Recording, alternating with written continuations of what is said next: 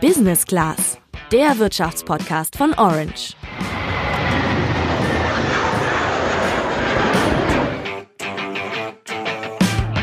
Wenn ich freitags von Düsseldorf in meine Heimat ins Sauerland mit dem Zug fahre, dann weiß ich ganz genau, dass ich zum Beispiel kurz vor Wuppertal und im Raum Hagen keinen Empfang habe. Spotify funktioniert dann nicht und auf Instagram lädt kein einziges Bild mehr. Julian, du kennst das Problem, oder? Ja, klar. Und es ist wirklich super nervig. In den meisten Regionen gibt's ja schnelles Internet, aber weiße Flecken, also Orte, an denen man dann sehr schlechten bis gar keinen Mobilfunkempfang hat, die gibt's immer noch genug. Und jetzt reden aber plötzlich alle von 5G und es scheint, als würde diese Technologie wahre Wunder versprechen. Was es damit genau auf sich hat und was 5G für dich bedeuten könnte, das erfährst du heute im Podcast. Ich bin Julian. Und ich bin Sandra.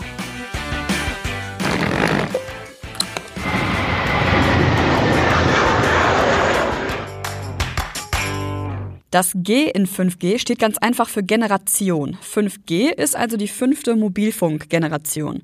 Der Vorgänger ist 4G, bei uns besser bekannt als LTE und im Großen und Ganzen unterscheiden sich diese Generationen vor allem in der Übertragungsgeschwindigkeit von Daten und entscheiden zum Beispiel darüber, wie schnell ich etwas aus dem Internet auf meinem Smartphone sehen oder hören kann.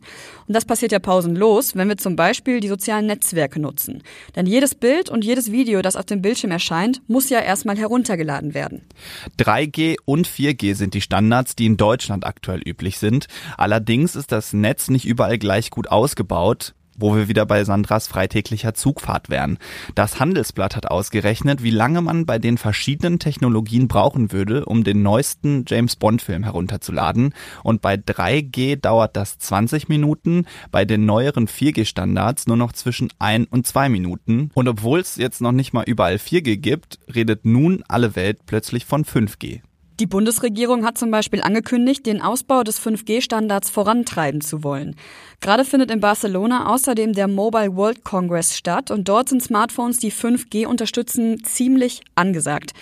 Aber was hat es mit 5G eigentlich genau auf sich? Wie bei allen Vorgängertechnologien bedeutet auch 5G erstmal eine schnellere Datenübertragung. Bis zu 20 Gigabit pro Sekunde können damit theoretisch übertragen werden. Damit wäre der James Bond Film übrigens in 5 Sekunden heruntergeladen, also ungefähr 20 mal so schnell wie mit LTE. Der große Vorteil von 5G ist, dass die Technologie Daten in Echtzeit übertragen kann. Das heißt, wenn ihr über das Internet ein Fußballspiel streamt, dann bekommt ihr jeden einzelnen Pass zu exakt der gleichen Zeit mit wie die Fans, die im Stadion sitzen.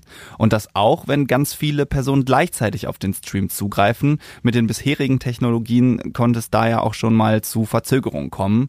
Und genau diese Echtzeitübertragung ist auch das, was 5G so interessant macht. Wenn 5G von heute auf morgen eingeführt werden würde, was hätte ich persönlich dann für Vorteile und was müsste ich beachten?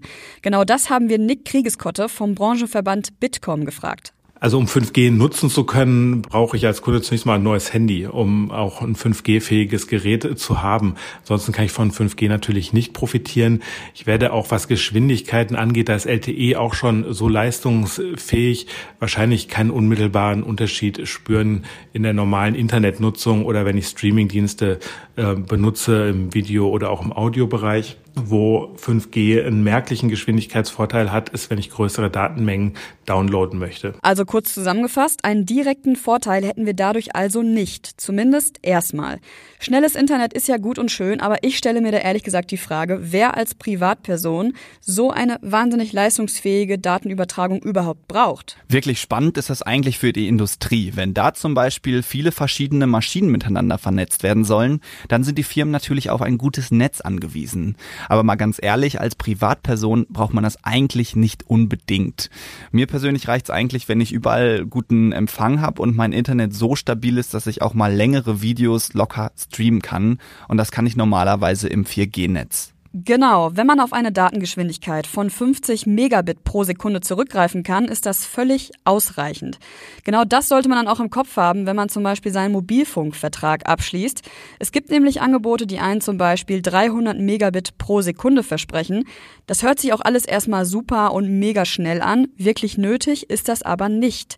Meistens wird es dann nur unnötig teuer. Und außerdem kommt noch dazu, dass man das sowieso nur nutzen kann, wenn man in einer Region mit gutem Empfang lebt. Wenn man auf der Suche nach dem passenden Mobilfunkvertrag ist, dann sollte man sich sowieso immer die Frage stellen, was brauche ich überhaupt? Denn jemand, der viel mobil surft und das dann auch schnell tun möchte, der wählt vielleicht einen anderen Vertrag als jemand, der mehr telefoniert, als dass er im Internet surft. Angebote gibt's ja sowieso mehr als genug. Deswegen hier noch ein paar Tipps, worauf du achten solltest. Generell ist erstmal das Netz der Telekom zu empfehlen. Das haben nämlich mehrere Fachzeitschriften als das Netz mit der besten Qualität ausgemacht. Das heißt aber nicht, dass man bei der Telekom selbst dann auch unbedingt seinen Vertrag abschließen sollte. Das kann nämlich ganz schön ins Geld gehen. Ein Handyvertrag bei Magenta Mobil Young kostet bei 4 GB Datenvolumen in höchster LTE-Geschwindigkeit bei zwei Jahren Laufzeit unter dem Strich fast 700 Euro. Ein ganz schön stolzer Preis. Man kann aber auch das Telekom-Netz nutzen, ohne bei der Telekom selbst einen Vertrag abzuschließen. Es gibt nämlich Billiganbieter, die Datenkapazitäten bei der Telekom gekauft haben und die dann jetzt eben auch anbieten. Unter anderem sind das Anbieter wie Kongstar, EasyTel, Jamobil, Klarmobil, Pennymobil und Sparhandy. Und da, glaube ich, sollte auch was für dich dabei sein. Pennymobil zum Beispiel ist gut für Leute, die viel telefonieren, regelmäßig mobil surfen und auf ihre Kosten achten, aber denen dann auch eine Datengeschwindigkeit von 32 Megabit ausreicht. Dagegen bietet sich Klarmobil an, wenn man vor allem viel und schnell mobil surfen möchte. Ja, und Ja-Mobil, das ist was für die Sparfüchse unter euch, die dann aber auch mit langsamerem Internet und 400 MB an Datenvolumen auskommen. Wenn du mehr Details und noch mehr Infos zu den verschiedenen Verträgen brauchst, dann schau einfach mal bei orange.handelsblatt.com vorbei. Da haben wir auch einen großen Artikel zu dem Thema. Ja, natürlich nur sofern du die Internetseite auch erreichst. Denn wie sieht es bei dir eigentlich aus mit dem mobilen Internet?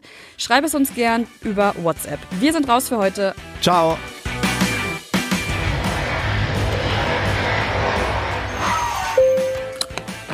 Business Class, der Wirtschaftspodcast von Orange.